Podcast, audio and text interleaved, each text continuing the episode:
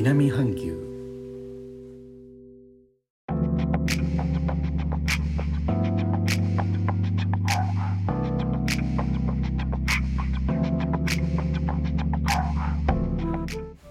インドネシアから高野です。日本との間約6000キロジャワ島中部の古い都ジョクジャカルタからお送りしております。日本とは一味も二味も違う東南アジアのライフスタイル声でお届けします。インドネシア政府は11月17日2021年のクリスマス休暇と2022年の正月に全ての地域の活動制限をレベル3に引き上げる規制強化を実施。人々の移動性が高まると予測されているためと発表しています。現状ジャワ島とバリ島では9月21日以降レベル4に指定される地域が0で続いていますがレベル3の地域がまだあります。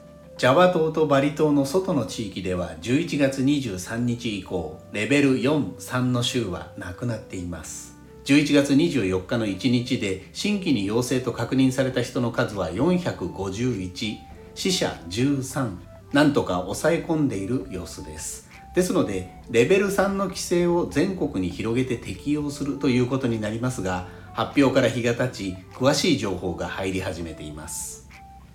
規制の内容自治体から町内会隣組に至る全てのレベルで感染症対策チームの再強化マスクの着用感染者の追跡高齢者への接種促進など感染防止対策とともに国内旅行海外からの帰国者の制限公務員の休暇を禁止民間においては休暇の延期を呼びかけ学校で特別な行事結婚披露宴を行わないこと文化スポーツ活動の中止。12月31日1月1日は全ての広場を閉鎖など。教会での礼拝は総収容人数の50%を超えないことなど。新年のお祝いについてはパレードやイベントを禁止。ショッピングモールの営業時間は夜22時までに延長されますが収容率は50%を超えないように制限。また室内に入場するところでは感染症の検査ワクチン接種管理のアプリケーションプドリリンドゥンギーでのチェックインチェックアウト。検温が必要です。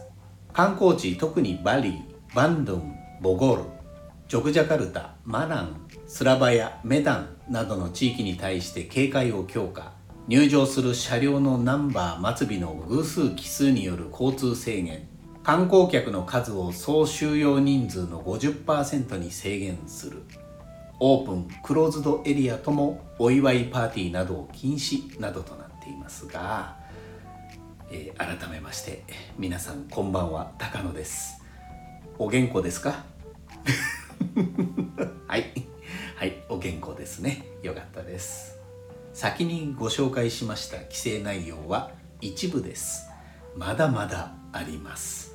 教会の中では何メートル距離を取るとか屋台はどうするとかショッピングモールに入ったらどうするとか観光地の中ではどうするとか。あやれやれ。意義が詰まりそうだわ。お参りもできないしおみくじも引けないしこちらでは家でおとなしくしているしかねえな。あ困ったな。